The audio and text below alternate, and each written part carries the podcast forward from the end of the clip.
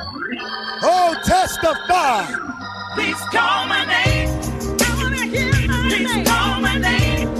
I wanna hear Please call my name. From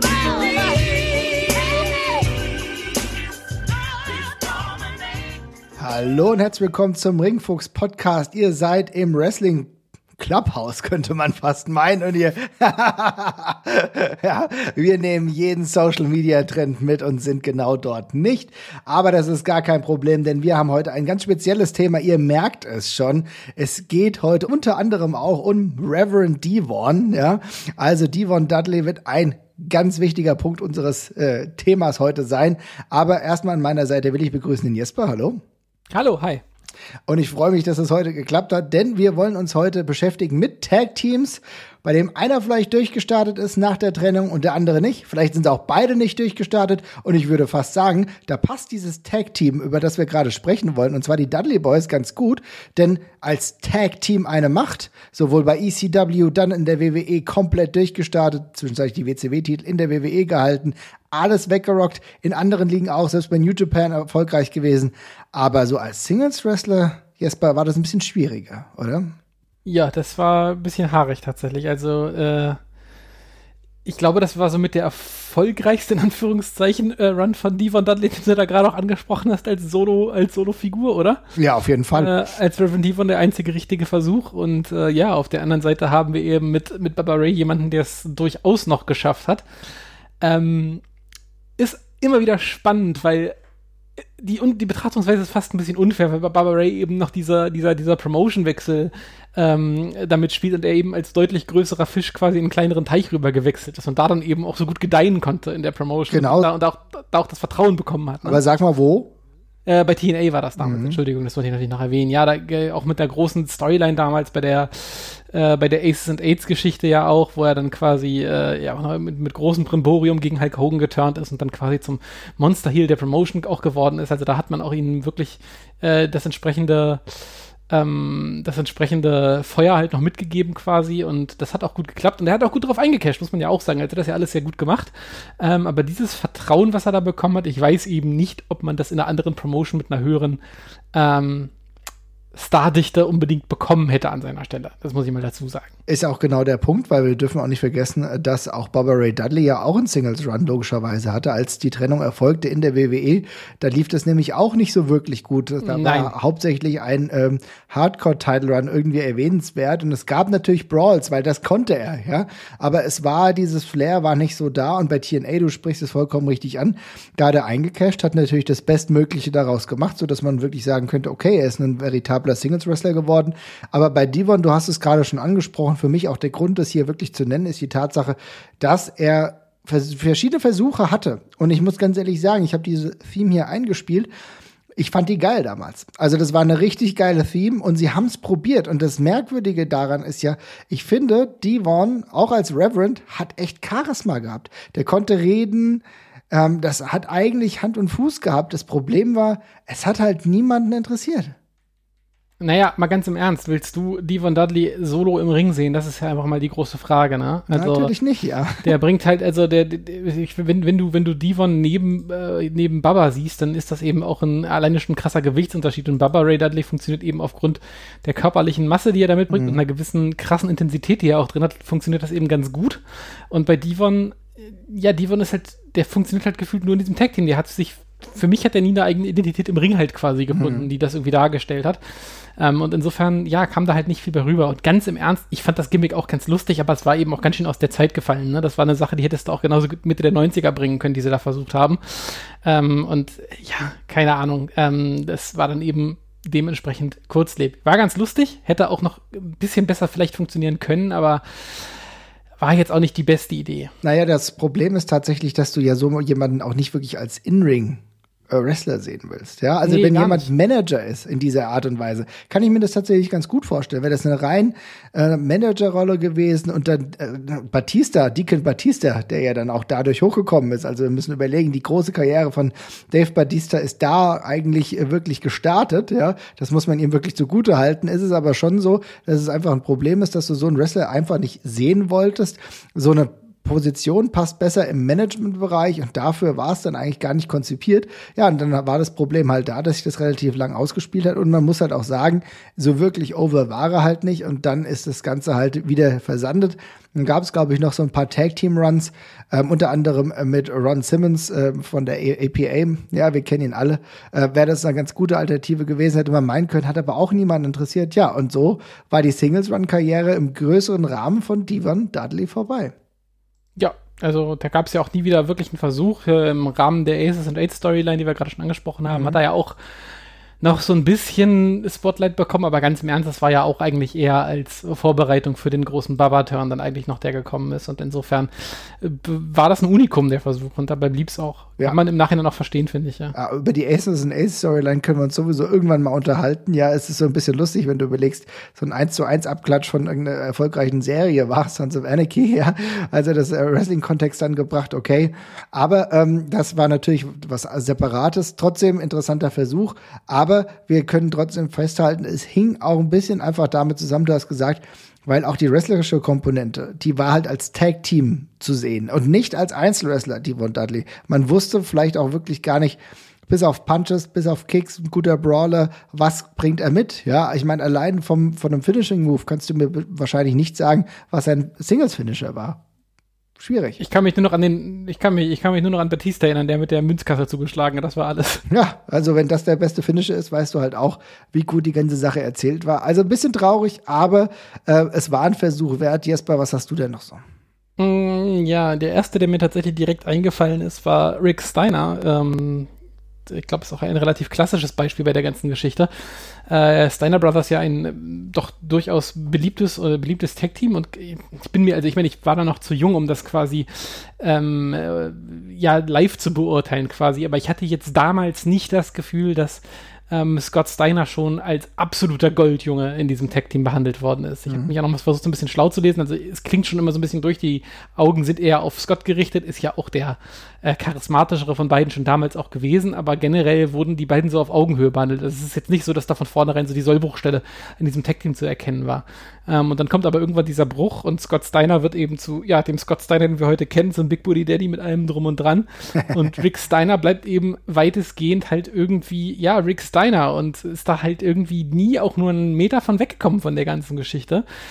Und ähm, so richtig verstehen tue ich es ehrlich gesagt nicht, weil das, das, also im Ring macht er ja macht er ja weitestgehend das, was er davor auch gemacht hat. Richtig, ja. Haut ein bisschen zu, wrestelt ein bisschen und dergleichen, aber irgendwie, äh, ja, wenn er das Solo macht, ist das auf einmal gar nicht mehr so spannend und im Vergleich zu seinem, äh, zu seinem, zu seinem, zu seinem Bro fehlt ihm halt sämtliche charismatische Ausstrahlung, um die Lücken da irgendwie zu übertünchen und ähm, ja, dieser krasse Bruch hat Scott Steiner eben sehr geholfen, sich davon zu lösen und Rick hängt da halt irgendwie noch drauf fest und wirkt eben sehr zurückgelassen. Ja, er wirkt zurückgelassen, du sagst es richtig, aber andererseits muss man dann auch echt sagen, was du eben über Devon angesprochen hast, fand ich auch den Innenring-Stil als Einzelwrestler halt für, für Rick Steiner wirklich, das war okay, ja, das war okay, aber es ist halt nichts, was dich irgendwie vom Hocker gehauen hat. Auch da ist die eigene Identität einfach wirklich schwierig gibt andere Wrestler, über die wir gleich noch sprechen werden, die wesentlich mehr zu bieten hatten als Singles-Wrestler und es trotzdem nicht geschafft haben. Bei Rick Steiner war es klar, er ist ein Powerhouse, er ist so ein typischer, ja, so ein Mittelklasse-Dude, aber allein äh, diese Lösung hat er ja gar nicht hinbekommen. Also er ist ja nicht wirklich, ähm, ja, eigenständig geworden, denn er war dann halt das Einzelne von einem Ganzen, was nicht mehr bestand. Wenn, Ja. ja, weil, weil hätte beispielsweise Rick Steiner wirklich einen kompletten Gimmickwechsel erfahren, hätte das vielleicht anders auch funktionieren können. Aber wir haben dann den Dogface Gremlin alleine rumlaufen sehen und immer wieder in irgendeiner befremdlichen Nähe, auch so richtig gar nicht ausgesprochen halt, ob jetzt der Turn wirklich dann jetzt final war oder dann immer wieder so eine gewisse Nähe. Also es war halt einfach so, okay, du bist halt jetzt der maximale Mittelklasse-Dude und das war's. Also mir hat, also als Fan, hat mir da einfach sehr, sehr viel gefehlt. Und äh, ehrlich gesagt hatte ich auch als Fan kaum Berührungspunkte mit ihm. Warum sollte mich das interessieren, was er macht? Ja, es, es spielt auch halt wirklich mit rein, dass er halt noch genauso aussah wie davor. Ne? Es wirkt dann eben so, als hätte der eine sich halt komplett weiterentwickelt und der andere hängt drauf, hängt so, hängt so, hängt so noch drauf auf dem alten Film fest. Und was du gesagt hast, ja, auch im Ring stimmt schon. Also Scott war ja auch immer der, der so ein bisschen die spektakuläreren Aktionen eigentlich hatte und Rick war der Mann fürs Grobe. Ja. Da gibt's dann natürlich für mich als Fan dann noch weniger Incentive, mich dann irgendwie nochmal mit dem zu beschäftigen. Das ist schon richtig, ja. Ich meine, du kennst ja die ganzen Power Moves, die du kennst von den Steiner Brothers. Wenn sie es nicht gemeinsam gemacht haben, war bei den High Risk-Aktionen eigentlich immer Scott Steiner derjenige, der das geliefert hat. Ne? Das dürfen wir halt ja, auch nicht vergessen. Ne? Also beim, äh, beim äh, Top Rope Frankensteiner ähm, und äh, wie hieß dieser wunderbar krasse Piledriver, den Scott Steiner zwischenzeitlich mal hatte? Du meinst die, die, diesen Steiner Screwdriver oder was? Ja, war auch, auch eine krasse Aktion, aber sowas blieb dir halt in Erinnerung. Was hat äh, Rick Steiner gemacht? Wahrscheinlich mehrere Bulldogs, aber das ist halt so alles, was mir jetzt so, jetzt, wenn du mir die Na äh, wenn, wenn du mir jetzt festnageln müsstest, wüsste ich das noch, weißt du? Und gebellt hat er. Und gebellt, ja, das ist natürlich ein sehr großes, äh, markantes ähm, ja, Momentum, was er dann halt mit sich geschleppt hat. Ich meine, er ist jetzt auch dementsprechend auch gar nicht mehr zurück, äh, im Gegensatz zu Scott Steiner ist er gar nicht mehr zurückgekommen zur WWE, hat dann dementsprechend auch seine Gründe gehabt. Ich glaube, die Zeit war dann auch einfach vorbei, aber es war definitiv jemand, der trotzdem gutes Geld verdient hat, das muss man sagen.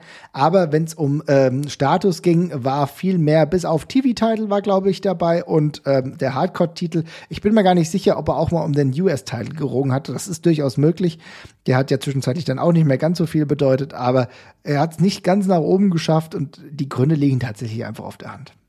Ja, tatsächlich, ja. Ja, wo die Gründe auch vielleicht auf der Hand liegen mögen, ist Stevie Ray. Wir reden hier über die mhm. Harlem Heat.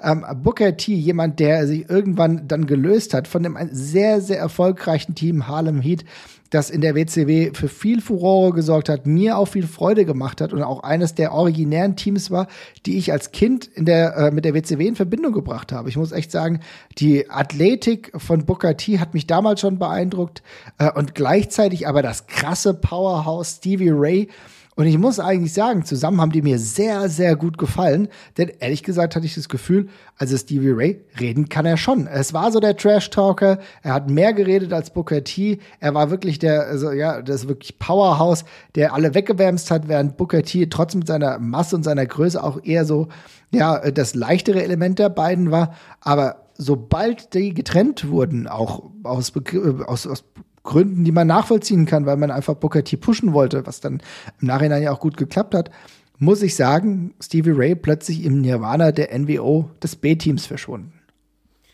Also ich finde das ja ein Stück weit immer faszinierend. Also ich, es ist sicherlich richtig, was du sagst. Er ist das Powerhouse und hat vielleicht deswegen auch ein bisschen weniger Bringschuld im Ring quasi, ne? Also der sieht erstmal ein bisschen physikal, also physisch ein bisschen beeindruckender aus, wobei das jetzt auch nicht so viel ist. Also ich habe jetzt gerade mal parallel nachgesehen, die beiden liegen irgendwie fünf, sechs Zentimeter auseinander, je nach Quelle, wo man guckt. Das ist jetzt gar nicht so wahnsinnig viel. Steve Ray bringt natürlich ein bisschen mehr Masse mit und so, aber die beiden haben ja nun echt lange miteinander Seite an Seite, Seite an Seite gerungen, ja? Also die waren ja echt zusammen lang unterwegs. Und dass man dann nicht auf die Idee kommt, sich so ein bisschen was von Booker T mal abzuschauen und da so ein bisschen was in den, in den Ringstil einzu, einzuweben, ist halt schon spannend, weil bei Stevie Ray kam ja irgendwann wirklich gar nichts mehr rum. Ne? Also der hatte irgendwie seine ein, zwei Power-Moves, aber ja. wenn du mich. Also, Flapjack. Ja, der Flapjack. Und das, da weißt du doch aber sofort, okay, da, natürlich wird Booker T von, der von den beiden sein, der durch, die, der durch die Decke geht. Jetzt ist natürlich so, ich glaube, Stevie Ray ist ganzes Stück älter als Booker T. Jetzt mhm. sind bestimmt acht, neun Jahre, würde ich jetzt. Sind tatsächlich ja auch Brüder, ne? Für all die Leute, die es halt jetzt nicht mehr genau. wissen. Ne? Na, natürlich ist da ein gewisser Unterschied. Ja, und das ist natürlich schon so, dass ja Stevie Ray tatsächlich der Ältere war. Trotzdem ist es ja schon so, dass man sagen muss, das Charisma hat er doch schon, oder bilde ich mir das ein? Weil ich fand, so reden konnte er und wenn du ein paar Shots von ihm siehst, selbst mit dem NWO-B-Team-Look, dann sah das eigentlich schon imposant aus. Da hätte man doch irgendwas, ich meine, natürlich ist es äh, das Dilemma des NWO-B-Teams, dass allein wenn du im B-Team bist, weißt du, dass mit dir halt nichts großartig anzufangen ist, ja. Ja, ich weiß auch nicht. Also tatsächlich, ähm, der Look war dann auch teilweise nicht mehr so pralle gewählt bei ihm, mhm. fand ich. Ähm, und ja, das Booker T hat eben eine, eine, eine Art des Wrestlings bedient, die eben deutlich angesagter und spann spannender war, als einfach nur dem großen Mann dabei zuzusehen. Ich meine, Stevie Ray, es gab damals so viele Big Men einfach in der, in der, in der, in der Wrestling-Welt noch. Da ist er jetzt auch nicht groß rausgefallen, fand ich, ne? oder aufgefallen in dieser ganzen, in diesem ganzen Wulst von großen, schweren und sehr starken Männern so. Und T war eben mit der Athletik schon jemand, der sich sehr hervorgetan hat. Mhm. Und ja, dann bleibst du eben auf der Strecke. Also ist halt logisch. Auf jeden Fall. Du sagst, du bleibst auf der Strecke, das ist halt das große Problem gewesen bei extrem vielen Wrestlern, die ja zu der Zeit in der WCW unterwegs waren. Und er war ja jemand, der immer noch einigermaßen regelmäßig eingesetzt wurde, aber wir in unserem Never-Ending Review des Jahres, was weiß ich, wo sind wir gerade? 98 sind wir, glaube ich, gerade, ja, ähm, der WCW. Ich glaube, wir machen, wir machen diesen Jahrescrawl wirklich schon seit Ewigkeiten, ja, aber wir können es auch wirklich nur dosiert äh, einigermaßen mitnehmen. Ja, da sehen wir Stevie Ray dann plötzlich auch in merkwürdigen Pay-Per-View-Matches und stellen uns die Frage, warum ist ja. der da überhaupt, ne? Ich meine, und ja, auch. Ja, das ist tatsächlich ja, es ist halt schwierig. Und selbst das Tag-Team, was er dann damals hatte mit ähm, Ahmed Johnson, äh, Ahmed Johnson, der ein oder andere Ex-WWF-Fan wird sich noch erinnern, war dann zwischenzeitlich ja in der WCW aktiv. Ja, selbst das war natürlich eine Totgeburt. Ja, Big T, glaube ich, hieß er. Also alles ist es, ist Halbseiten, der Faden war weg. Und äh, jegliches Charisma, was er bis dahin versprüht hat, konntest du auch nicht ummünzen. Aber auch hier, und das ist wieder so ein gängiges Ding, vielleicht ist es auch ein Zeichen der Zeit, war halt die wrestlerische Komponente halt sehr limitiert, die ihn jetzt nicht auf ein anderes ja, Niveau hätte heben können. Ne? Ja, es ist ja auch nicht nur, es ist ja nicht nur irgendwie jetzt die, die Moves oder wie er sie, äh, oder, oder, oder wie er sich im Ring gegeben hat, aber dieses ganze, diese ganze, ich meine, Bukati hatte eben eine, wirkt im Ring halt sehr spritzig und äh, er, hat, hat eine gewisse Explosiv Explosivität mitgebracht und ich finde, die musst du halt irgendwie auch ein Stück weit als Big Man haben. Also es sei denn, du bist halt irgendwie ein 2,10 Meter zehn großer Gigant, der irgendwie Leute chokeslammen kann, dann musst du dich, dann kannst du auch im Ring rumrennen wie eine Bachstelze, das ist dann auch egal. Aber für alles darunter, als jemand, der irgendwie, ja, richtig Power haben will, da musst du eben auch ein bisschen Explosivität, Explosivität mitbringen, ne? damit das irgendwie im, im Kopf bleibt, finde ich. Ansonsten ähm, brauchst du eben sehr viel Charisma, um das auszugleichen. Da musst du dann schon irgendwie ein Kevin Nash sein oder dergleichen, äh, um das aussitzen zu können. Und ja, das, so gut reden konnte er eben auch nicht. Und dann, dann bleibt eben bis auf die Masse eben gar nichts hängen. Und ja, das ist dann ein bisschen dünner. Ja, dann reichen auch nicht die Versuche, die durchaus guten Versuche als Kommentator. Das war tatsächlich etwas, was er konnte. Aber ähm, vielleicht war auch das Maximum seiner Karriere eigentlich bis dahin erreicht. Vielleicht sollte man gar nicht so unzufrieden sein. Es hat irgendwann dann auch einfach nicht mehr sollen sein. Es ist irgendwie interessant. Es gibt ja dann tatsächlich auch ein paar Tag-Teams, die das irgendwie schon gefühlt wissen und dementsprechend lange zusammenbleiben oder immer zusammenbleiben. Beispielsweise, wenn wir über die Road Warriors nachdenken, vielleicht gab es mal hier oder so den kleinen Split, aber diesen langen Split, den hattest du tatsächlich nicht. Also die Legion of Doom und ich glaube, die wussten auch genau warum, oder? Ähm, ja, ich habe mir die tatsächlich auch erst aufgeschrieben und habe sie wieder runtergestrichen, weil die beiden sind einfach äh, als Tag-Team also ehrlich gesagt, es ist ein bisschen wie bei den Dudley, bei den Dudleys, da hätte ich mich eigentlich auch gefragt, warum, warum splitten wir die, ne? Also was, was, was soll bestenfalls besser rauskommen als das, was wir hier haben. Und die, die Legion of Doom sind eben, äh, ist eben ein perfektes Gimmick für zwei Leute, die im Ring unmöglich was Besseres zeigen könnten. Also beide nicht unfähige Wrestler oder dergleichen, das will ich überhaupt nicht sagen, aber jetzt eben auch, ist halt, ist halt einfach mehr als die Summe ihrer Teile, was da, was da entstanden ist. Ne? Das ist einfach beide, die ein extremes Charisma in diesem Duo mitbringen äh, auch geile Moves zusammen haben und genau das willst du von den beiden eben sehen. Was bleibt davon übrig, wenn du die trennst? Und das ist eben einfach nicht viel. Und insofern fand ich das auch immer logisch, dass man eben nie wahnsinnig groß versucht hat, die irgendwie zu splitten. Also ja, es gab Splits, aber die waren ja relativ häufig auch äh, basierend auf äh, Gegebenheiten in der, in der wahren Welt, also Drogenprobleme, Verletzungen und dergleichen, weshalb genau. man das mal gemacht hat. Ähm, und nie so eine richtig bewusste Entscheidung. Und ich glaube, das kommt halt nicht von ungefähr. Die beiden waren in der Rolle halt perfekt. Und ich glaube, da wusste auch jeder, da kommt nichts Besseres bei raus. Die können genau das erzählen, was sie da machen. Das machen sie auch richtig geil was wollen wir da mehr? Ja, und auch dieser düster, ja, dieser düstere Anstrich, der wäre so wahrscheinlich für zwei Leute gar nicht mehr so ohne weiteres möglich gewesen. Also es hat halt alles gepasst bei beiden, ja. Äh, die, ihre harte Hand, ihr ähm, gutes Zusammenspiel mit den Power Moves, auch mal einfach mal ein bisschen auf die Fresse, das funktioniert als Tag Team dann vielleicht auch einfach noch besser. Ne? Ich meine, es gibt auch andere, wo wir sagen müssen, okay, da hat auch eine Trennung gut funktioniert. Wir kennen ja einige, ich meine, selbst, ich, natürlich ist es immer so, dass der eine vielleicht ein bisschen besser ist und der andere nicht ganz so auf dieses Niveau kommt. Hier äh, denke ich immer wieder an Edge und Christian, ja, wo natürlich ein Unterschied ist zwischen Edge, der dann ein unfassbarer Weltathlet geworden ist und Christian halt eine Nummer darunter. Aber auch da würde ich tatsächlich sagen, ist Christian, über den wir ja gesprochen haben, hat er für das, was er also mitgebracht hat, ja sehr viel erreicht. Deswegen würde ich das nicht in die Kategorie setzen, wie wir sie jetzt eben schon besprochen haben. Nee, auf jeden Fall. Also ich finde, äh, die beiden haben auf jeden Fall, ich meine, Christian ist äh, auch World Champion Promotion übergreifend äh, geworden, hat äh, sehr lange in hohen Regionen gecatcht, hat äh, sich überall eigentlich etabliert, wo er aufgetreten ist, in der WWE dann eben mit, mit ein bisschen mehr Anlauf und einem, und einem, und einem Gang nach draußen eher dann wieder zurückgekommen ist. Aber ich finde, die beiden haben das, also das sind beides gemachte, gemachte Stars gewesen und da mehr kann man nicht erwarten. Das Edge dann eben, das kann nicht jeder ein Edge sein. Das klappt in der Regel nicht und äh, das ist aber auch keine Schande. Also insofern würde ich die beiden tatsächlich auch, auch rausrechnen an der Stelle. Wen ich ähm, hingegen schon tatsächlich wieder reinrechnen würde an der Stelle, das ist jemand anderes und zwar äh, auch sogar aus einer anderen Promotion. Und ähm, da hätte ich jetzt zum Beispiel mal John Cronus erwähnt.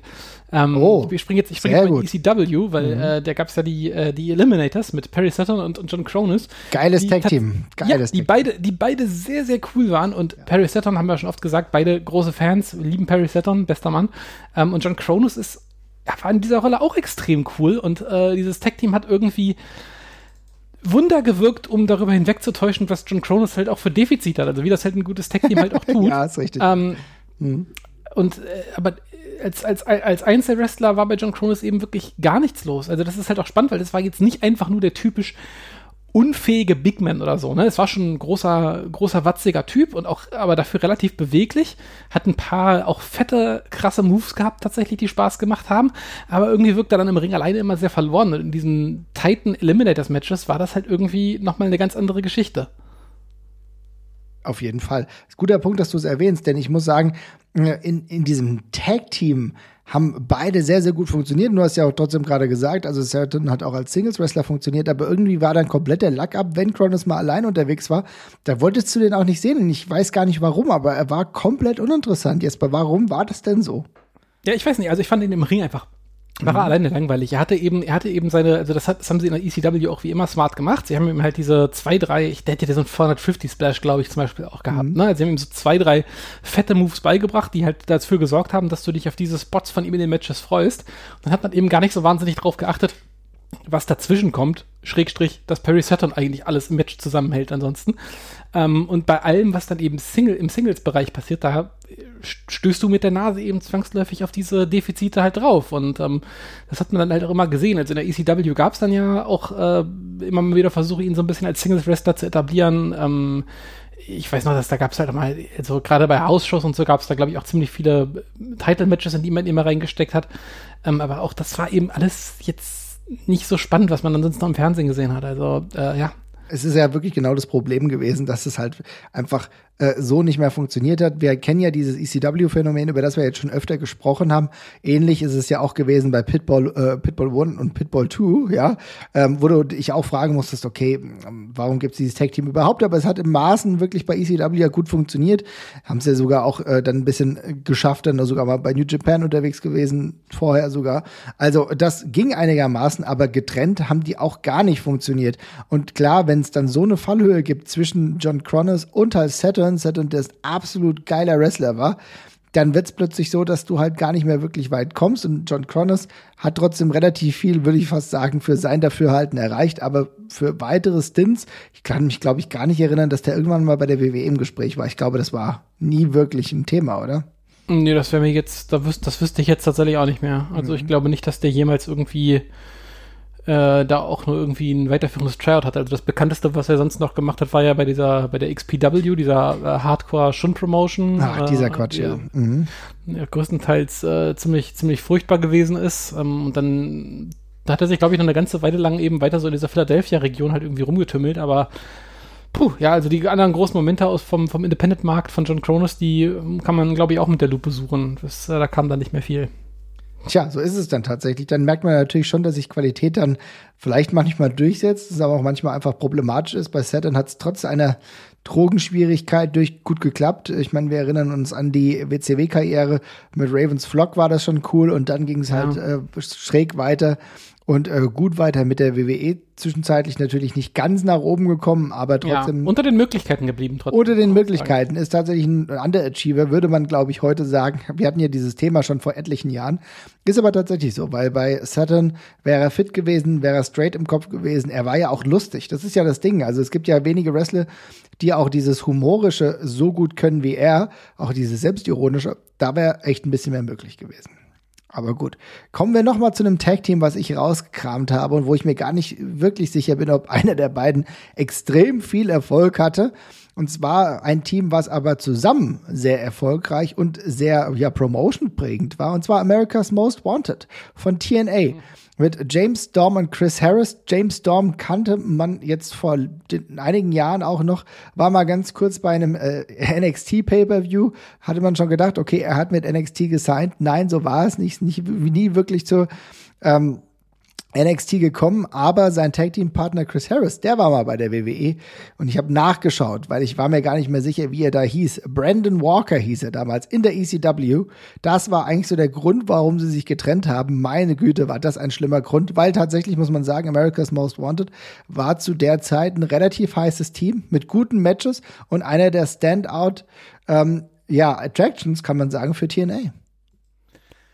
Ja, auch, äh, ich glaube, eins der, eins der, eins der Galionsfiguren Tech-Teams, die das, die diese Promotion halt hatten. Also das waren ja wirklich, äh, gehörten ja wirklich fest zum, ähm, zum, zum, zum, zum TNA-Bestand mit dazu, waren so totale Homegrown-Talents halt irgendwie auch, also die, die halt da wirklich groß geworden sind. Und ich fand auch da, also James Storm war sicherlich immer der, der schon deutlich mehr Charisma hatte, ein bisschen cooler wirkte und dergleichen, aber gerade insbesondere am Anfang, fand ich, waren die beiden eigentlich relativ gleich auf, die waren schon beide cool, Chris Harris war da auch im Ring lustig, es war jetzt nicht so, dass der eine die ganze Arbeit gemacht hat und der andere gar nichts. Nee. Ich fand, das ist mir damals bei Chris Harris überhaupt nicht so aufgefallen bei TNA, also wenn das so gewesen ist, müsste ich mir nochmal ansehen. Vielleicht täuscht mich da auch die Erinnerung, aber ich habe die damals als extrem gleich auf und James Storm hat halt ein bisschen mehr geredet, weil er das halt gut konnte. So, ne? Das ja. war halt ja, du hattest ähm, auch andere, unterschiedliche Körperformen, darfst du auch nicht vergessen.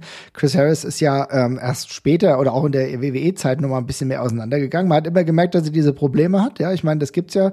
Der eine hat mehr Probleme, der andere hat weniger Probleme. Chris Harris war schon jemand, der sich extrem an den Fitnesskalender halten musste, um so slim zu bleiben. Ja, James Storm hatte eine, eine andere Körperform, aber gerade wenn halt so zwei ein bisschen unterschiedlich aussehen, ja, James Storm ist ja auch dann so ein bisschen fülliger, aber jetzt nicht im äh, dick sind, sondern irgendwie äh, stärker geworden. Aber trotzdem muss man sagen, dass sich die beiden wirklich gut harmoniert haben und auch, also deren Matches wirklich eine Qualität hatten, die ich mir immer angucken konnte und auf die ich mich auch gefreut habe. Ja, also auch ein wirkliches Gimmick gehabt, so eine so eine bisschen eine Weiterbildung, eine Fortbildung von den Smoking Guns könnte man meinen. Ja, ja, fand ich fand ich tatsächlich auch und ich muss ganz ehrlich sagen, der extrem schlechte Eindruck, den man jetzt so von ihm also, naja, schlechter Eindruck will ich nicht sagen, aber diesen, diese, dieses, diese Verkorkste, die ihm hier anhaftet, die kommt ja eigentlich fast ausschließlich, stammt ja aus diesem WWE-Run, aus diesem Unsäglichen. Also das ist muss man ja auch sagen. Also das war irgendwann bei TNA, war es dann ja irgendwann vorbei, der ist dann ja auch gegangen äh, und dann kam er halt zu, zu, zur WWE und ich weiß noch, damals hat man so gedacht, ja, ganz cooles Talent, könnte noch irgendwie was draus werden, kann man ja. mal schauen. Ja. Und dann kam er als Braden Walker zur WWE mit diesem unsäglichen äh, Knock-Knock, äh, I'm Braden Walker and I'm going to knock your brains out. Wow. also, ja, also auch wirklich eine absolute Nullerleistung von den Leuten, die da sein Debüt geplant haben in der Promotion, muss man eben auch mal ganz klar sagen. Da hat mhm. sich einfach niemand wirklich Gedanken drüber gemacht. Und dazu eben auch in einer relativ desaströsen körperlichen Verfassung damals gewesen. Gerade im Vergleich zu seiner TNA-Zeit, wo der einfach deutlich besser und gefährlicher aussah. Mhm, das und, ist richtig, ja. Mhm. Ja, dann war es dann war's vorbei. Also es war dann auch ich fand das auch wirklich traurig zu sehen, weil er dann ja auch, als er dann äh, bei TNA war, da hat er ja auch die Knock-Knock-Chance dann um die Ohren gehauen bekommen und James Storm hat sich im Ring fast kaputt gelacht, das weiß ich noch. Alles extrem unangenehm und äh, ja, das, diese, dieser, dieser, dieser, dieser WWE-Run hat ihn halt echt wirklich nachhaltig ruiniert. Ich weiß nicht, ob sonst noch zu viel mehr gereicht hätte, vermutlich auch nicht. Aber das war halt ein kompletter Schlag ins Wasser und das ist da auch nicht mehr losgeworden. Nee, es war ein kompletter Schlag ins Wasser und das ist, es tut mir auch tatsächlich leid, weil ich fand ihn damals echt gut und auch, ja, seine Karriere ist danach halt dann noch nie wirklich besser geworden. Also das muss man schon sagen. Es gab ja noch mal, glaube ich, den TNA-Run danach noch mal, ne? Ähm, ja, genau, das war, das war das mit, das, das war das mit dem, wo er dann die Knock Knock, Knock genau, äh, genau, genau, wo er als Mystery Opponent gegen James Storm, glaube ich, von, von Matt Hardy, glaube ich, präsentiert worden ist. Mhm. Äh, und ja, das war aber halt auch nix. Also Schade. Es ist ein bisschen traurig. Äh, als Tag-Team wirklich gut gewesen. Ähm, aber so läuft's manchmal. irgendwie eine, also eine schwierige Karriere. Ne? Also ich habe jetzt auch mal nachgeguckt, bei Cage Match irgendwie eine knappe 6er Bewertung oder 5,9 oder sowas für seine Karriere. Ist fast ein bisschen schade, weil da wäre mehr möglich gewesen. Aber trotzdem hätte er vielleicht auch noch irgendwie, hätte er irgendwie an sich arbeiten müssen. Das ist in den letzten Jahren auch wirklich nie besser geworden. Deswegen auch gerade in Zeiten, in denen eigentlich mal wieder ein bisschen altes Talent auch äh, durchaus gerne gesehen worden wäre. Ich meine, wir haben ja immer einen großen ähm, Durchflugs, wenn es darum geht, irgendwie mal zu gucken, dass bei ähm, Game Changer Wrestling vielleicht der ein oder andere äh, ältere Wrestler zurückkehrt, ist er nie auf der Liste dabei, wird seine Gründe haben. Aber irgendwie äh, eine ärgerliche Karriere, weil America's Most Wanted hätte ich mir tatsächlich auch in anderen Ligen als Team gut vorstellen können. Und ich habe das ja vorhin schon angedeutet. James Storm, ja, hat eine bessere Karriere gehabt bislang, aber so richtig super ist die auch nicht. Ich glaube auch, wir haben über, mal über James Storm gesprochen, denn es auch James Storm ist tatsächlich so jemand, dem äh, das Moniker des, der verpassten Chancen doch ein wenig anhängt, oder? Ja, auf jeden Fall, würde ich auch, würde ich auch so sagen. Also ja, der hat auf jeden Fall sich besser etabliert äh, zwischenzeitlich und äh, auch bei TNA war der ja dann eigentlich irgendwie immer noch ganz gut mit dabei, äh, wenn er mal wieder zurückgekommen ist. Aber äh, ja, der letztendliche Durchbruch, der kam jetzt tatsächlich auch nicht. Also das kann man über sehr viele Leute damals sagen, die bei Impact damals rumgeturnt sind. Das ist ja quasi ein Sammelsurium an äh, ausgebliebenen Durchbrüchen auch quasi. Ähm, aber ja, also gemessen an den Möglichkeiten, die er hatte, weil er ja auch zwischenzeitlich wirklich ein heißes Eisen war und auch ein äh, guter, guter, guter Redner am Mikrofon gewesen ist, ähm, ist das noch ein bisschen, bisschen überraschender. Also ja, es sah ja auch, wie du schon vorhin angesprochen hast, eine Zeit lang danach aus, dass er dann da bei NXT unterkommt. Da hat er ja irgendwie auch seine zwei, drei TV-Matches gehabt. Äh, in der Zeit, als NXT ja sehr durchlässig war und da immer mhm. mal wieder irgendwelche Leute einfach aufgetaucht sind. Das sind auch zwei Siege errungen tatsächlich, mhm. äh, aber bloß um danach dann nie wieder aufzutauchen an der Stelle. Also ist auch spannend. Ist absurd gewesen, fand ich, denn du hattest eigentlich dieses Gefühl, dass er jetzt ankommt und äh, es wurde auch gefeiert, weil es irgendwie gar nicht so klar war, ob er es wirklich macht. Und ich hatte mal irgendeinen Podcast gehört, ich weiß gar nicht mehr, was für ein Podcast das war, wo auch über ihn gesprochen wurde und da wurde auch ganz klar gesagt, James Storm ist immer so ein Wrestler, der ganz knapp daran ist, die richtige Entscheidung zu treffen, nur um dann die falsche Entscheidung zu treffen. es ist, ja. es ist, äh, muss ja auch eine persönliche Entscheidung gewesen sein, dann wirklich diesen Deal nicht anzunehmen. Ja, wir wissen ja nicht, ob das wirklich so gut geklappt hätte. Das muss ja nicht sein. Ja, es kann ja auch sein, dass es dann im Endeffekt ähm, wirklich in der Mitkarte bei NXT gelandet wäre und es wäre nie was draus geworden. Aber überhaupt diese Chance mal zu nutzen, dauerhaft irgendwie äh, dort anzukommen, wäre vielleicht nicht verkehrt gewesen. Mit 43 ist er halt jetzt tatsächlich immer noch bei Impact ähm, wrestelt dort gerade mit Chris Sabin zusammen, was in Ordnung ist, weil auch die bekommen ordentliche Gegner. Das ist ja auch ein Tag-Team-Wrestler, darf man auch nicht vergessen. Nach, nach America's Most Wanted kam Beer Money, was er auch ein Team war, was viele Leute irgendwie gefeiert haben. Ja, jetzt ist er bei den Beer Guns, also vielleicht wäre es auch mal irgendwann an der Zeit, sich von den Bier-Tag-Team-Namen zu verabschieden, aber das ist ein anderes Thema sollte man trotzdem irgendwann mal ansprechen, weil tatsächlich ähm, hat sich das irgendwann auch vielleicht ausgespielt. ja. Hast du denn noch eins? Ich habe nämlich noch ein paar, aber wir gucken mal, was du noch so hast. Ja, ich habe auch noch ein paar. Ähm, ich nehme mal was aus dem europäischen Bereich und zwar würde ich an der Stelle mal Michael Dante nennen tatsächlich. Haha, Samaritan äh, Death Squad habe ich auch, jawohl, ja. Ja, sehr gut. Äh, Michael Dante war, äh, falls das dem einen oder anderen nicht der, kein Begriff ist, das Sumerian Death Squad, was du gerade angesprochen hast, war damals ein ähm, Tag-Team beziehungsweise Stable rund um äh, Tommy End, heute Alistair Black tatsächlich. Ähm, damals ziemlich cool, so ein bisschen düster, mystisch, satanistisch angehaucht. Also im Grunde ja schon so die Blaupause für das, was Alistair Black heute auch ist, so eigentlich mit ein bisschen mehr Auftragskiller-Flavor äh, noch dazu. Ähm, und da war Tommy End halt der Striker, der äh, die Gegner systematisch äh, quasi den Kiefer rausgetreten hat und danach in Submission Moves genommen hat. Und an seiner Seite war Michael Dante der Typ fürs Grobe und der war damals tatsächlich eigentlich auch ziemlich cool. Und ich habe mir auch immer gedacht, dass da noch einiges kommen wird von Michael Dante, weil ich mhm. den im Ring als Big Man sehr unterhaltsam und auch solide fand und auch die paar Singles-Matches die hatte dann eigentlich auch immer ganz cool fand damals. Ähm, aber da kam dann nichts mehr und ehrlich gesagt ist da auch bis heute nichts mehr, nicht mehr viel gekommen. Also Michael Dante turnt jetzt noch ein bisschen im äh, niederländischen Bereich rum. Äh, das ist zumindest mein letzter Stand. Da hat er irgendwie so letztes Jahr nochmal so ein paar Matches gehabt. Äh, und hatte auch nochmal, ich glaube, irgendwann vor zwei Jahren ähm, ein paar äh, singuläre Auftritte bei der WXW quasi. Aber ansonsten ist da nicht viel draus geworden an der Stelle wir haben ja zwischenzeitlich gedacht, dass er jetzt doch mal einen Push bekommt, weil irgendwie war ja klar, okay, ähm, Alistair Black verlässt uns und was passiert jetzt? Und es war auch ein bisschen unklar und dann hat er wirklich diesen, äh, ja, kleineren Run gehabt, aber es hat nie so wirklich geklappt und auch ehrlich gesagt hat er ja seinen, er hat seinen Weg innerhalb der WXW als Singles Wrestler auch einfach nicht gefunden. Ne? Ob er jetzt die Zeit bekommen hat, ja oder nein, kann man ja immer drüber sprechen. Aber auch ehrlich gesagt habe ich auch so ein bisschen Gefühl gehabt, so ein paar Prozent auch Ehrgeiz haben auch gefehlt, ja, weil, Ja. weil du kannst dich ja dann trotzdem anbieten. Okay, dann reicht's vielleicht gerade nicht bei der WXW, aber dann gehe ich halt, was weiß ich, dann äh, gibt ja noch andere Ligen, die ich durchtouren kann, ja, also was weiß ich, ähm, ja, im Zweifel gehe ich halt mal zu Wrestle Kult und bin regelmäßig, regelmäßig, regelmäßig bei äh, den Niederlanden irgendwo unterwegs und hol mir da den einen Titel nach dem anderen, bis die gar nicht mehr an mir vorbeikommen und vielleicht aber auch mit einem Gimmickwechsel.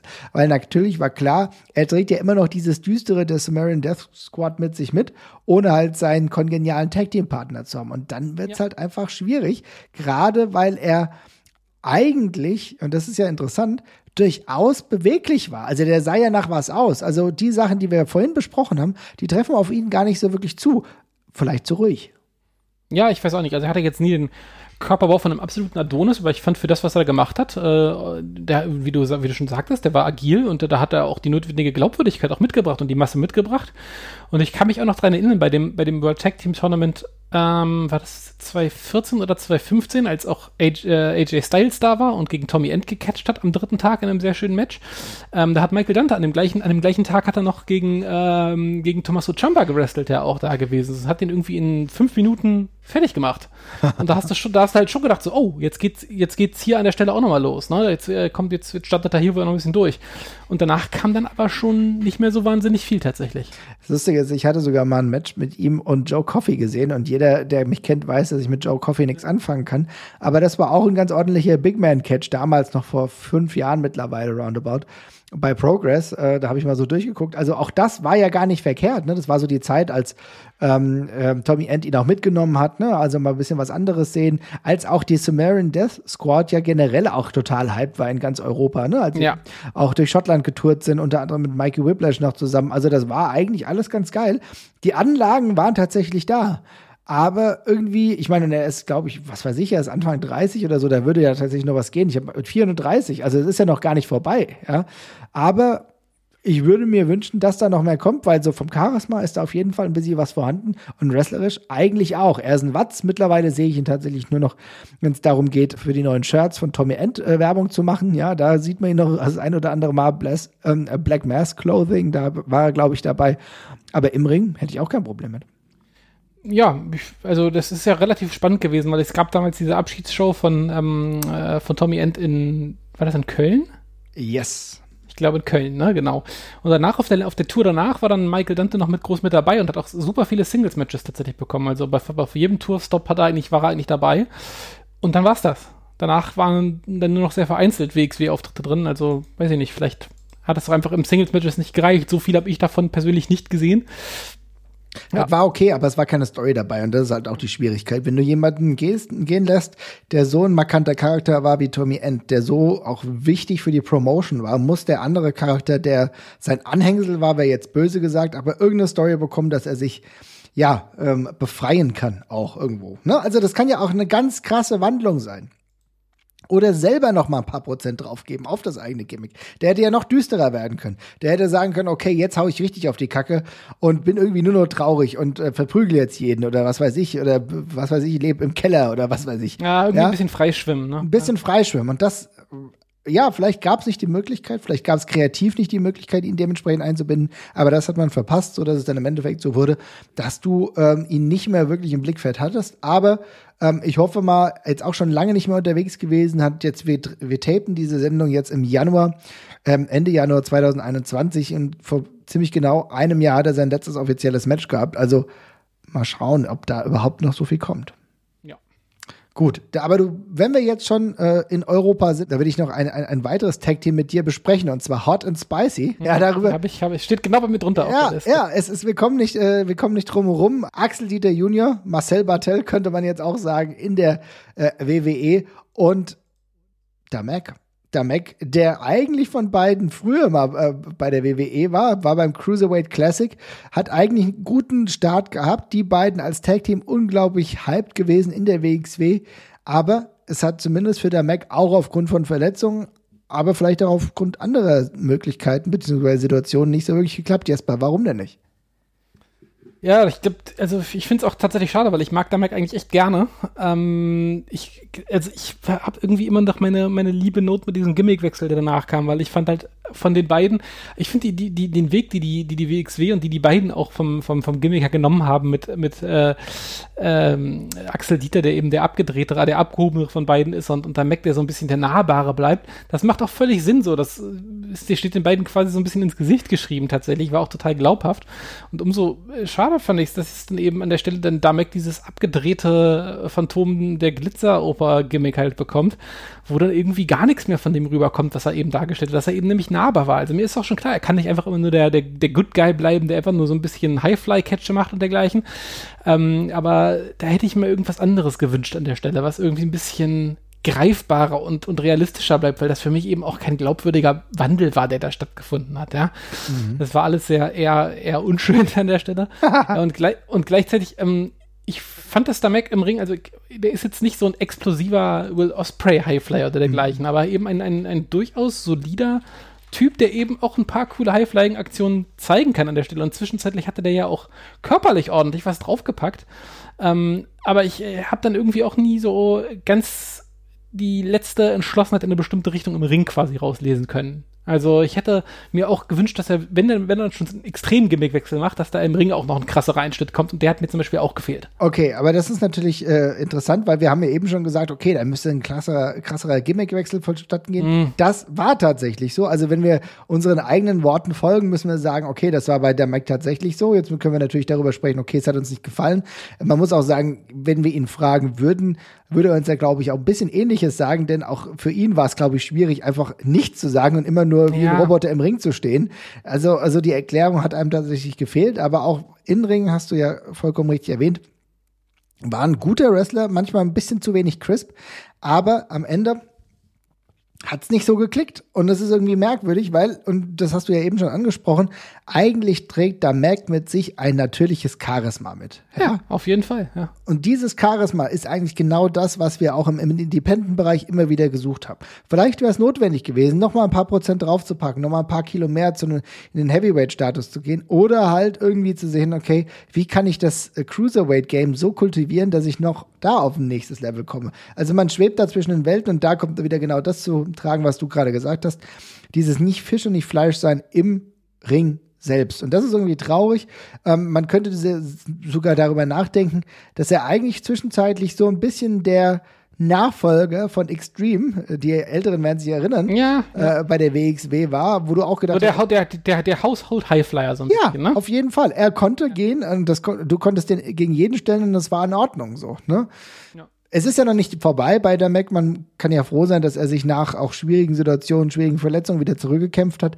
Oh ja, ja das kommt auch noch dazu. Es war ja, auch äh, verletzungsmäßig eine schwierige Zeit auch für ihn. Also das, äh, ja. Ja, auf jeden, auf jeden Fall. Und dann waren wir froh, dass wir beispielsweise, ich glaube, das wann war das? War, war das beim 16 Karat Gold 2019, als wir dann die Reunion von Hot and Spicy hatten, Axel Dieter Junior und der Mac gegen JFK. Total geil. Ha, äh, interessant, damals hatten wir gedacht, okay, guck mal, die Vergangenheit und die Zukunft hat alles nicht so sollen sein, ja.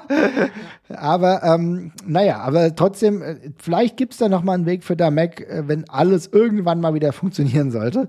Ich würde es noch nicht ausschließen, weil ich glaube, vom Alter her ist da auf jeden Fall noch was drin, 33 Jahre. Ja. Und die Anlagen sind da. Und wenn nicht, ist auch okay. Dann macht er weiter, dann streamt er weiter. Da habe ich neulich mal reingesehen. Das macht er auch sehr gut. Äh, der streamt inzwischen doch recht erfolgreich auf Twitch. Das ist auch gut anzugucken. Macht er das. Äh, macht er das selber? Er macht es nämlich auch mit den Kollegen von Spotify, ne? Zusammen. Ja, ja, der macht der, der, der gamet aber auch selber genau. so ein bisschen. Ah, okay. Also, äh, wie es auch, also wie gesagt, ich habe ihn immer sehr gerne gesehen, aber ich wünsche mir immer, dass er, dass er was findet, worauf er Bock hat. Und wenn er dann mal wiederkommt, da freue ich mich auch sehr drüber. Also, ähm, wie, wie du schon sagtest, er hat einen sehr natürliches und greifbares Charisma mitgebracht, das nicht jeder hat. Und das würde mich auch nochmal freuen, den nochmal wiederzusehen. Und gerade in Hamburg wäre das ja auch nochmal eine feine Sache irgendwann. Ja, auf jeden Fall. Ähm, genau, aber das, das hat ja dann auch noch gegebenenfalls Zeit, wenn wir irgendwann auch mal wieder zum Live-Catch kommen können. Ja, aber man darf es nicht vergessen, es ist insofern auch spannend, denn wenn wir die Storylines von ihm uns nochmal vergegenwärtigen, ähm, die ganz große Storyline, auch mit Axel Dieter Junior beispielsweise, diese Trennungsstoryline, ne? Ja. Das war eine sehr gute erzählte Storyline. Auf jeden Fall. Also Und warum war die so gut erzählt? Weil er das glaubwürdig auch rübergebracht hat. Ne? Und das, sind, das war ja mit ursächlich dafür, dass eigentlich aus Axel Dieter Junior dieser für WXW-Verhältnisse Star geworden ist. Ja? Ja. Insofern, also ich äh, blicke mit einem leicht drehenden Auge zurück. Das war nämlich eine sehr, sehr gute, eine sehr Storyline-intensive Zeit, die ich sehr genossen habe. Aber weiterhin alles gut. Wen hast du denn noch? Ähm, ich bleibe mal ganz kurz im Euro-Bereich, können wir vermutlich ein bisschen kürzer abhaken, aber Adam Polak ist jemand, den ich mir noch aufgeschrieben habe tatsächlich. Mhm. Ähm, der ist ja nun auch wirklich, puh, schon eine ganze Weile aktiv. Also ich glaube irgendwann äh, ja, 2000, Anfang der 2000er bei der WX wie die ersten Mal da aufgekreuzt. Hat mit uns angefangen, nur ist er Wrestler geworden und wir Fans mehr oder weniger, ne? Ja, siehst du mal an. Ja. und äh, ja, hat dann eine doch relativ beachtliche Karriere, also gab auch in vielen verschiedenen Rollen, auch als Manager von Cerberus später nochmal, am Anfang als aktiver Wrestler in sowohl solo sehr äh, umtriebig gewesen, aber dann später auch vor allem in Tag-Teams mit dem High Class Catch Club und dann noch mit äh, Revolution Purple und mit Steve Douglas und dergleichen. Da gab es ziemlich viel. Ähm, und gleichzeitig die ganzen Solo-Runs von ihm sind mir eigentlich nie sonderlich in Erinnerung geblieben. Und ist einerseits ein bisschen schade, weil er war ja auch schon damals, also für damalige Verhältnisse war er ja gerade am, am, Mikrofon richtig, richtig gut. Ja. Also die äh, Polak-Promos sowohl im Ring als auch äh, außerhalb waren ja eigentlich immer äh, über jeden Zweifel erhaben, weil er ja auch einfach schön over the top war und eben seine Rolle einfach sehr gut gefunden hatte, gerade im Vergleich zu den restlichen Leuten, die damals zum Eurocatch rumgeturnt sind. Und gleichzeitig hat es eben zu mehr auch nie gereicht, was aber, glaube ich, relativ eindeutig auf die, ähm, auf die Inring-Arbeit äh, zu schieben ist, die in keinster Weise schlecht gewesen ist. Das will ich überhaupt nicht sagen, aber es war eben sehr oldschoolig, heelisch und das ist, glaube ich, so ein bisschen rausgerutscht damals aus der Zeit. Mhm. Ja, es ist, es ist rausgerutscht. Er war eigentlich schon unique. Also ich muss schon sagen, ähm, ich war nie der größte Fan von ihm im Ring. Das muss ich auch, auch mal, ne? Muss ich ja, nee, geht mir auch so, ja. Also und äh, ja, er war oldschoolig, er war für mich in jedem Tag-Team der Schwächere. ja. Uh, und trotzdem, äh, ja. Na, okay, mit mhm. Lazio Fee damals weiß ich jetzt auch nicht. Aber das, ja, gut, aber das, okay, ich habe jetzt aber natürlich auch nur die Tag-Teams genommen, die ich gut fand. Ne? ja, und aber du hast natürlich recht gut mit Lazio Fee, ähm, der spätere Tarkan Aslan, aus dem dann wirklich noch äh, was geworden ist, muss man sagen. Ja, ich weiß nicht genau. Also irgendwie, es hat bei mir nie so wirklich geklickt. Ich fand ihn tatsächlich als, als Manager wesentlich geiler. Als Manager äh, von Cerberus hat er wirklich sein, ja, ähm, auch wenn das auch nicht so viele Leute divers sehen und gar nicht so geil fanden. Ich muss sagen, ich habe diese over-the-top ähm, Gestikulierung von ihm doch genossen und es hat irgendwie zu diesem ja, larger than life ist der falsche Ausdruck, aber zu diesen absurden Charakteren hat es dann doch einfach gut gepasst. Genau, finde ich auch. Aber das kann man, da kann man, glaube ich, an der Stelle auch den Haken dran machen. Ich ja. glaube, das ist eine relativ eindeutige Geschichte. Dann kannst Definitiv. du, äh, da, dann mache ich noch einen. Oder ich mache, mhm. ich will, ich will jetzt, ich will jetzt mal zwei tatsächlich. Wir nehmen jetzt mal zwei Leute, die, die, die beide nicht geschafft haben. Und das ist noch ein Sonderfall, weil es ist in, von beiden nicht die Schuld gewesen tatsächlich, sondern einfach nur ein Promotion ich nenne es jetzt einfach mal Irrsinn, weil ich wirklich nicht, im Nachhinein nicht erklären kann, wie man das so machen konnte. Und das ist, sind Chad Gable und Jason Jordan tatsächlich gewesen. Oh ja. Die ein absolutes No-Brainer-Tag-Team fürs Main-Roster gewesen wären als American Alpha, die einfach nur, es hat wahnsinnig Spaß gemacht, den zuzugucken und es kann mir auch keiner erzählen, dass das beim Mainstream-Publikum nicht auch angekommen wäre. Also im schlimmsten Fall wären die einfach äh, die, das nächste, äh, die nächste, das nächste World's Greatest Tag-Team geworden und wären einfach nur ein paar Typen für coole Matches gewesen, was auch in Ordnung gewesen wäre. Ja, es muss nicht jeder der Superstar werden, ja. aber was man dann aus ihnen gemacht hat, also ein, ein, ein, äh, ein derbe, unnötiger Split, ähm, beiden dabei nichts an die Hand gedrückt, was man eben machen kann. Jason Jordan in eine absurde Storyline als Kurt Engels. Äh, Ganz ehrlich, was war das für eine beschissene Storyline? Ja. Ganz ehrlich, das ist eine Frechheit von der Storyline. Dass du wirklich äh, sagst, okay, wir müssen irgendwas mit Kurt Engel machen. Ja, wir dichten ihm einen Sohn an. Was ist denn los mit euch? Also, das ist wirklich eine richtige Scheißidee gewesen. Und das hat mir so leid getan für einen extrem talentierten Athleten, den wir in einem wunderbaren Tag-Team gesehen haben, wo wir, ja, natürlich, wie, weißt du, wie oft wir darüber gesprochen haben? Okay, das ist das World's Greatest Tag-Team Team 2.0 und noch besser. Und noch besser. Weil ich fand natürlich, ist äh, Shelton Benjamin, wir sehen seine Qualität noch heute noch, 2021, im Ring der WWE.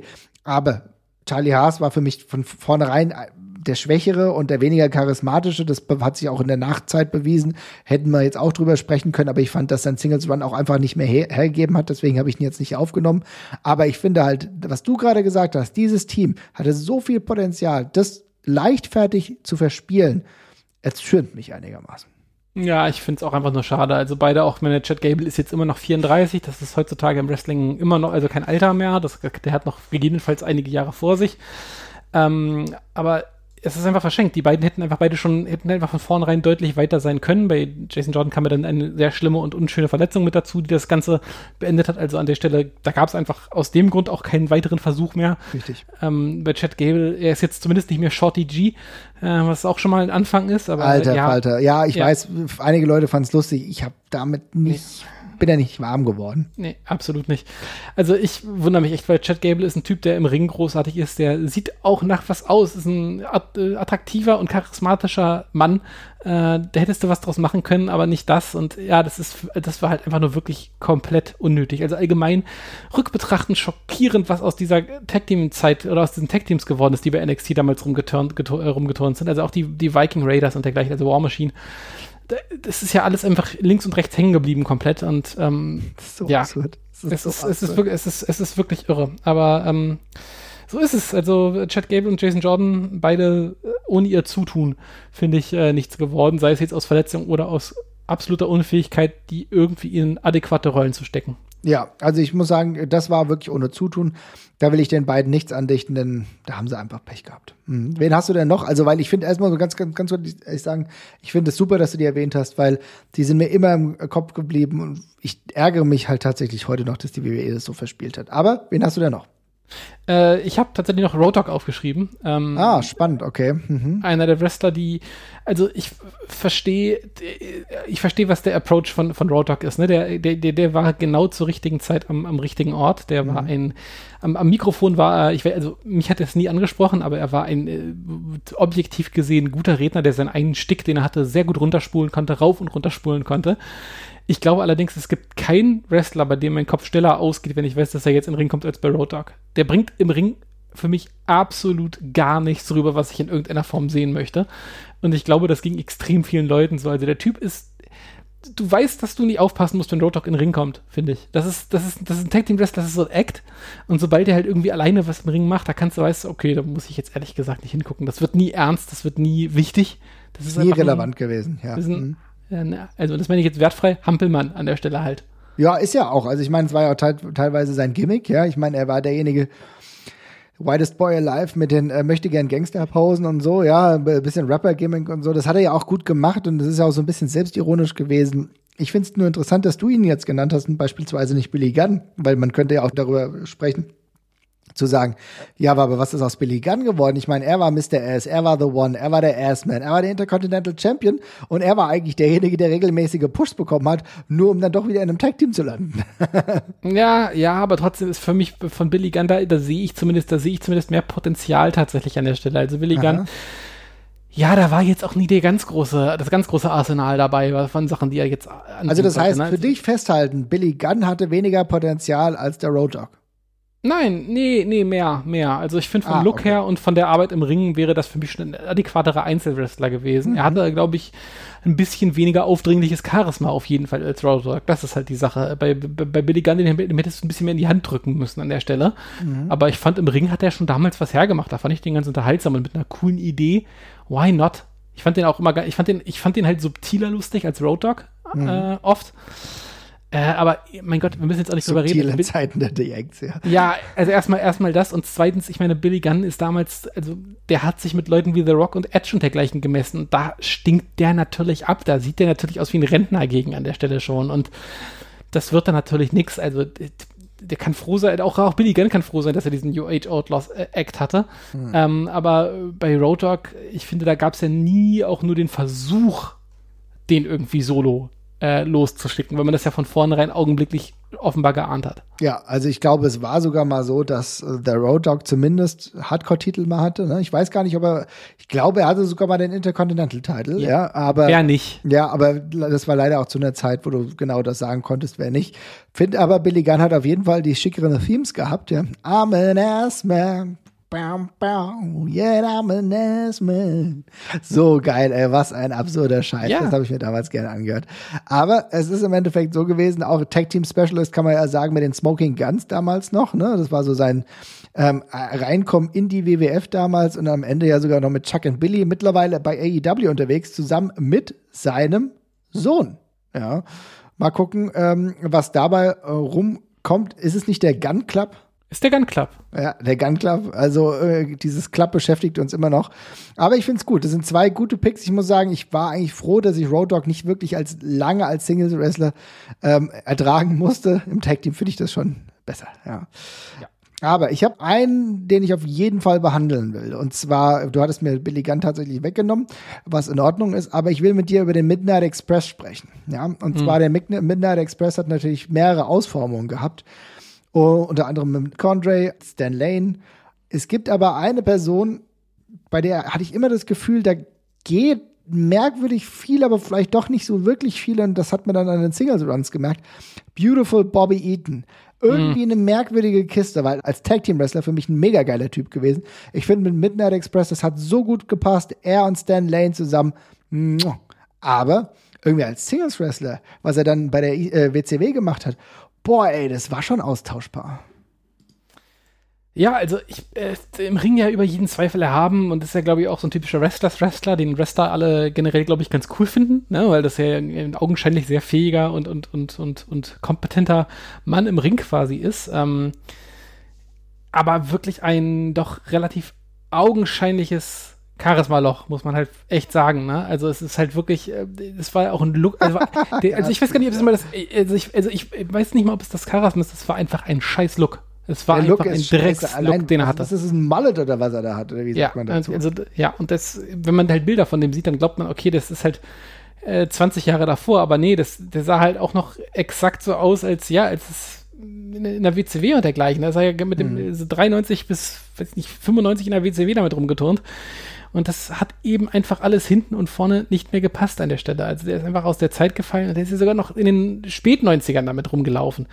Also einfach äh, optisch nie den äh, Sprung geschafft und ich finde eben gleichzeitig nicht zu krass, also das, kann, das kannst du machen, aber da musst du halt richtig krass auf den Retro-Zug aufspringen und das eben auch so darstellen, dass du eben Da muss es ja Absicht bist, sein. Ne? Ne? Da muss Genau. es ja Absicht sein. Ne? Und dafür, dass das Blue Blood Gimmick, was er dann ja auch hatte, das ging mir einfach nicht zu sehr in diese Richtung. Das war mir einfach noch, das war mir immer nur zu sehr, ja, adelig und dergleichen. Aber da hat dann eben auch gleich William Regal gezeigt, wie man das geiler machen kann. Ja, auf jeden Und Fall. insofern, ähm, ja, schade, aber ich f- hat ja immer noch, glaube ich, den Ruf, der netteste Mann im Wrestling zu sein. Alle mögen ihn. Insofern auch alles gut gemacht. Also ich glaube, ähm, netter, netter Typ, äh, wie gesagt, über jeden Zweifel erhaben, aber eben, ja, vielleicht fehlt so ein bisschen der letzte Biss an der Stelle. Ja, ich weiß es nicht genau, weil ich habe mir zuletzt auch mal wieder Singles-Matches mit ihm gegen Ric Flair. Okay, vielleicht ist es jetzt kein großartiges Wunder, es ist Ric Flair zur Primetime gewesen, dass dann die Matches gut sind. Okay, aber man hat schon einfach gemerkt, was er im Tag-Team, in der Tag-Team-Competition hinbekommen hat, kann er auch als Singles-Wrestler. Und dann war es ein bisschen ärgerlich. Ich meine, war ja auch Teil der Dangerous Alliance damals, ne? Und immer gute Manager gehabt. Man wusste schon, wo so ein bisschen die Mangelverwaltung da ist und was man dann ändern muss. Aber er ist halt im Zweifel nicht so ganz so charismatisch gewesen wie sein Partner Stan Lane. Bei dem muss ich ja sagen, ich verstehe gar nicht genau, warum das nicht noch höher ging. Vielleicht ist er nicht der netteste Mann im Wrestling, weil Stan Lane tatsächlich für mich extrem viel Charisma und extrem geiler Body war, oder? Ja, ja, auf jeden Fall. Stan Lane fand ich auch, hat einen, hat einen guten Look gehabt. Ähm, vielleicht genau das Gegenteil, ne? Also ich vielleicht ich, im Ring halt äh, ein bisschen abgestunken gegen den Rest ähm, und vielleicht halt eben auch nicht die ganz, das ganz große Skillset gehabt, um es alleine zu schaffen. Also auch von, vom Mike Worker, su äh, vom, vom, vom Look her super, vom Mike Worker, ja, vielleicht Ja. nicht ganz auf dem Level, wo man hinkommen muss. Ich finde es ich find's halt, also bei, bei, bei Bobby Eaton finde ich es halt auch super spannend. Äh, ich, ich, glaub, ich glaube, das war, ich, ich glaube, es war Stone Cold Steve Austin tatsächlich, der in seiner Biografie gesagt hat, dass gegen, gegen Bobby Eaton Wrestling war, äh, einmal frei zu haben quasi. Also du musstest nichts machen. Du musst eigentlich, eigentlich müsst, du, wie bei einer Massage musstest du einfach nur die, die, die Muskeln locker lassen. Und der hat mit dir im Ring schon irgendwas angestellt, was cool nach Wrestling-Match aussah. Du musstest überhaupt nichts können. Und das ist ja witzigerweise auch relativ häufig so, dass die Leute, die so gut sind, es auch nie ganz nach oben schaffen. Weil man halt einfach denkt, okay, der ist ein guter Wrestler, den können wir halt schon für, für immer für irgendwas gebrauchen, aber wir müssen uns für den noch nichts Großes ausdenken. Ja, und bei Stan Lane hätte es vielleicht ein bisschen mehr konkrete Gedanken noch gebraucht, was man mit ihm hätte anstellen können. Fluch und Segen zugleich, also im Endeffekt, dass er so gut war, dass Quasi. er so überall einsetzbar war. Dass sagen Malenko oder sowas. Ja, ja, er hat überall einen Job gefunden, aber so richtig geil ist es dann halt doch nicht mehr geworden. Ne? Ja, es ist spannend. Also ich meine, Stan Lane ist halt, wie gesagt, das andere Extrem tatsächlich ähm, eigentlich nach 93 keine großartigen Titel mehr gehalten. Nee. Auch weitestgehend weg vom Fenster gewesen. Keine Ahnung, ich, dazu kenne ich ihn zu wenig. Ne? Aber irgendwie in beide Richtungen ein bisschen merkwürdig, aber man muss halt sagen, wenn man positiv dabei bleiben will, lohnt sich auf jeden Fall. Den Midnight Express in seiner Primetime, sei es mit Condre, aber für mich Stan Lane und äh, Bobby Eaton eigentlich so die Number One Combo, kann man sich auf jeden Fall mal angucken, wenn man schönes ja. Tag Team Wrestling will. Eine Sache noch, wir haben die Frauen jetzt gar nicht beleuchtet. Müssen wir Angst um die Iconics haben oder werden die sich wieder zusammenraufen oder was ist da los? Es macht absolut keinen Sinn, was sie bisher mit ihnen angestellt haben. Es würde keinen Sinn machen, wenn sie sich wieder zusammenraufen. Insofern wird es vermutlich passieren. Ich gebe da keine, keine, gerade keine Prognosen ab in der WWE. Das ist ja einfach ein wildes Roster-Roulette, was da gerade stattfindet. Ähm, es war ein völlig sinnloser Split. Die beiden waren zusammen lustig. Es gab keinen Grund dafür. Steck sie wieder zusammen, eigentlich. Ähm, aber gerade ist es mir auch egal. Also, äh, die, also die beiden gewinnen einander äh, einfach nur komplett. Da musst du auch niemanden von alleine hinstellen, finde ich. Also ich finde auch nicht, dass eine von beiden sich jetzt so krass irgendwie hervortut, dass man da, dass man es mit einem Single Run versuchen muss, zumindest jetzt gerade noch nicht. Ähm, insofern zusammenstecken und das genießen, was sie davor gemacht haben. Das war ja sehr lustig und und und äh, und kompetent. Beide sind auch noch jung genug, dass du später noch einen Singles Run machen kannst. Ja. Also ich spreche nur an, weil das ja das eine der ersteren in der Neuzeit äh, wirklichen Tag-Team-Wrestlerinnen waren, bevor es überhaupt die Tag-Team-Titel für die Frauen gab. Ja? ja. Finde ich das schon spannend, deswegen wollte ich das erwähnen, dass jetzt der jüngste Split kam. Es ist noch zu früh, um da genau wirklich was zu sagen, wer erfolgreicher ist und wer nicht. Aber ähm, ich glaube, wir können für uns ich kann für uns beide sprechen, wir sagen, am besten wäre es, wenn die beiden wieder zusammen kämen, denn dann sind sie ein valider Part dieser Tag-Team-Division der Frauen, die ja auch nicht immer eine gleichbedeutende Qualität hat, ja, wo das ja auch sehr vari variiert, um es mal milde zu formulieren, das funktioniert besser. Jetzt hast du mit Asuka und Charlotte Flair gerade Champions. Ähm, mal gucken, wie sich das ausspielt. Aber wir sehen, wenn ich Asuka und Charlotte Flair sage, merke ich, das sind halt zwei Singles-Wrestlers, die jetzt gerade den Tag-Team-Titel äh, haben. Ne? Und ja. Kabuki Warriors, okay, da hat es besser funktioniert, ne? weil das irgendwie so ein, das war halt mehr ein Team, das war ein gewolltes Team, ja. Und bei den Iconics halt auch. Deswegen mal schauen. Ja. In, insofern würde ich sagen, lieber Jesper, ich würde fast sagen, wir haben es für heute, oder? Ja, auf jeden Fall. Wir könnten jetzt noch bei Martin Ginetti reden, aber das ist auch ein bisschen abgedroschen. Insofern, den Begriff kennt ja auch jeder. Ich glaube, wir haben ein paar Beispiele genannt. Es gibt sicherlich noch äh, ganze, ganze, ganze Reihe von mehr, äh, von mir, von, von mehr, die wir noch nicht besprochen haben. Aber das, äh, wir, wir haben ja Comment-Sektion, wir haben ja, wir sind ja erreichbar auf Twitter und auf, auf jeden Fall in, in der, in der Ringfuchs Facebook-Gruppe und bei Instagram. Also haut uns gerne noch welche drunter, die wir vergessen haben. Es gibt bestimmt noch eine ganze Reihe. Auf jeden Fall. Schöner Verweis nochmal an die Facebook-Gruppe. Da sind wir ja relativ neu unterwegs und freuen uns über alle, die da fleißig reinschreiben. Aber wir halten nochmal ganz kurz fest. Also, wir sehen, manchmal ist es besser, am Tag-Team zusammen zu bleiben. Ja, es hat seine Erfolge. Komm, guck dir die Road Warriors an. Warum scheitern manche Wrestler, weil in einem Singles Competition dann die Lags, dann die, die Mangelhaftigkeiten, die natürlich sind, einfach offensichtlicher werden als in einem Tag Team, wo Dinge besser kaschiert werden ja. können. Und manchmal sind es auch äußere Einflüsse, wo du sagst, okay, eigentlich sind es beides kompetente Leute, aber sie müssen halt dementsprechend gebuckt werden. Shorty G beispielsweise und dann äh, wird es halt dann doch problematisch. Also, so wir schauen, wie es in den nächsten Jahren ist. Jesper, es hat mich gefreut. Macht's gut. Bis bald. Ciao. ciao. Tschüss. Oh, testify. Please come.